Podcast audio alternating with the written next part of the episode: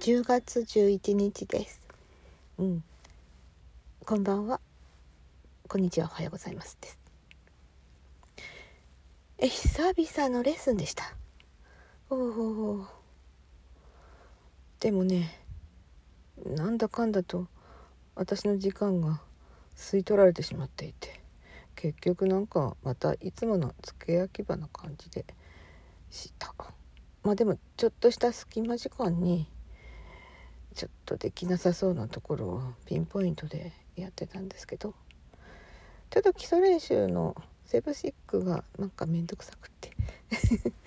ずっと後回しにしてて、うん、急にやってレッスンに臨みました。で1個うん。ダメだったですね、うん、自分ではできてるつもりだったんですけど。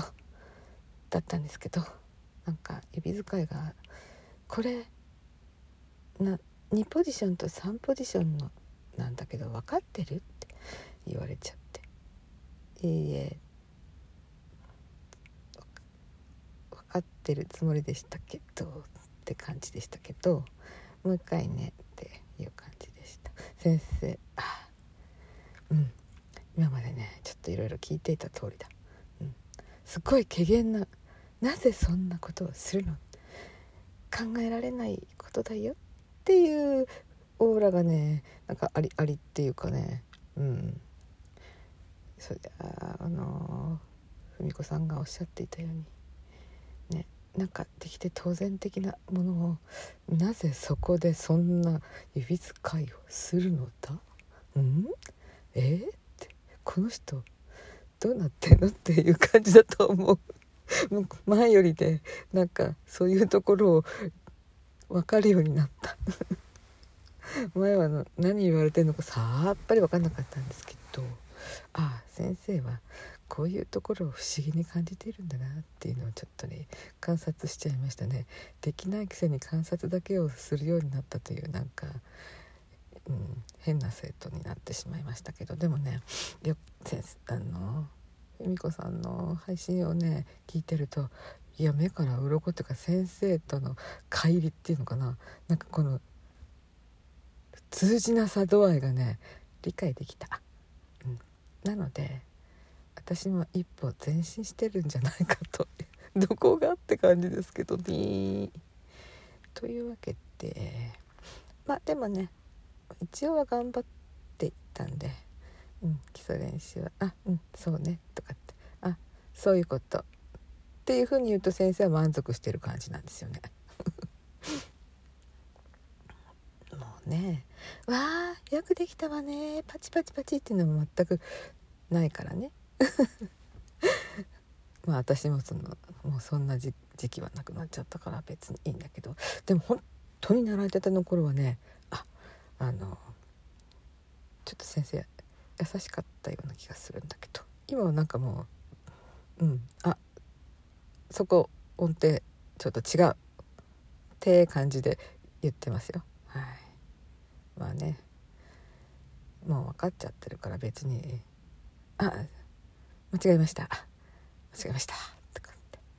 でここの部分からやっていこうってリピート戻らないで次2カッコいこうとかってなんか言われていてそれでもなんかちょっととちっちゃったりするんですよね。でなんか指変な変な指使っちゃったりとかこれって練習不足っていうことって今更言うんじゃないって話ですけど、うん。うん、まあその時もね「間違えました。もう一回。もう一回お願いします」って言っちゃうんですよね。かなりずずしくなってきた模様でございます。はい。えー、っとね重音はね割と真面目にやったんで自分で弾いてるとねあんまりいい音出ないんだけど先生一緒に弾いてくれるんですね。なんでなんかちょっと弾けた感じになる感じ。うん。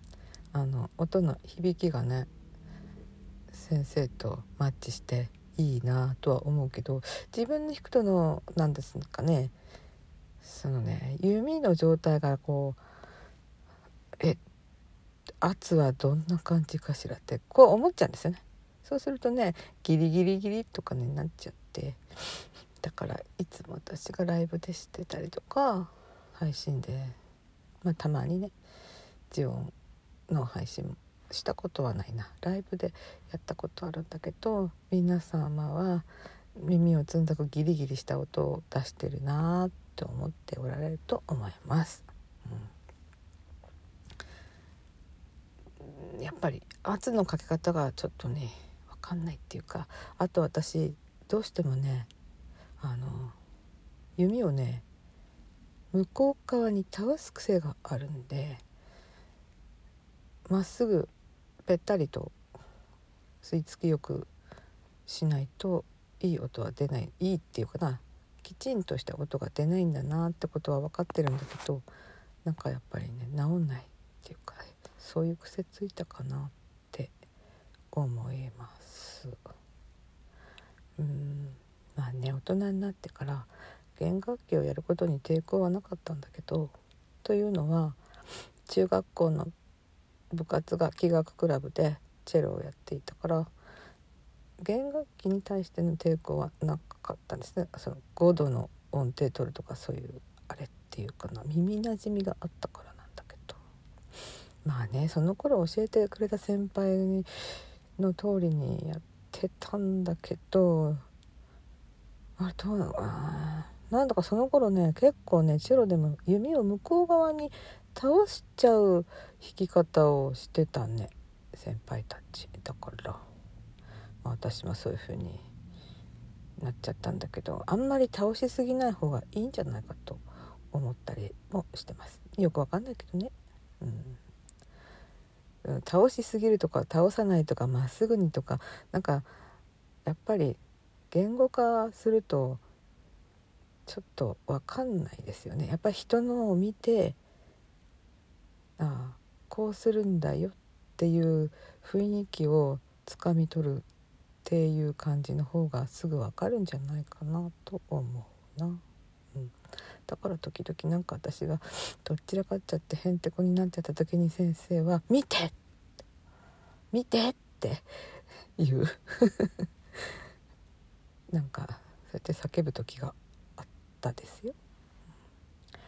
曲うんそうそう。音階教本はもう何回もやってるものだから。うんまあそんなもんかなって感じで。クリアしましたですけどね。うん曲も私かなり頑張ったはず。あの楽譜を音にしてくれるアプリでねあれかな、まあ、かなりねあれと一緒に弾いてたからかなり前よりは向上したと思うんだけど先生サイドで見ると「うんまだ冬見できてないね」っていう感じでした。あちょっと間に合わなかったですね。1ページ目は良かったんだけど2ページ目までがねできなかったね、え、先生は、うん、ちょっとできると思うんだけどねって思ってるみたい。うん。ねこれねそれほど難しい曲じゃないんだよって。えー、そんな風に言われてもさ。うん。なんかね落ち着かないしできないものはできないよなって思いました。えー、っとね今ねレッスン終わった車の中でねお家に帰っちゃうと他の仕事が待っているから多分こんな配信できないと思いますね。というわけで久々にやりきった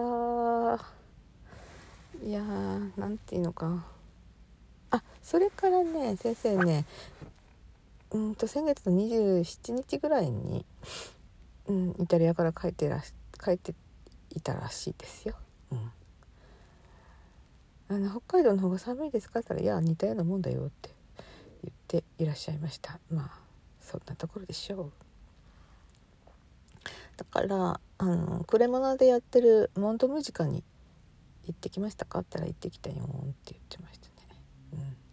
そっか。うん。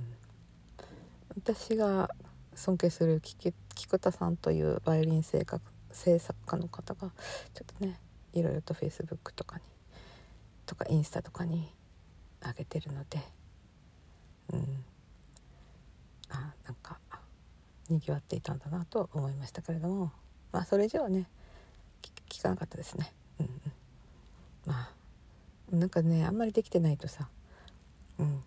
そういうことをなんか雑談する身分でもないっていうか そういう気持ちになっちゃいましたね、うん、それでは皆様頑張ってまいりましょう。私もうん。もうちょっと落ち着いて冬読みをしていこうと思います。ではあ今夜ああのお誕生日のライブにお邪魔します。それではね。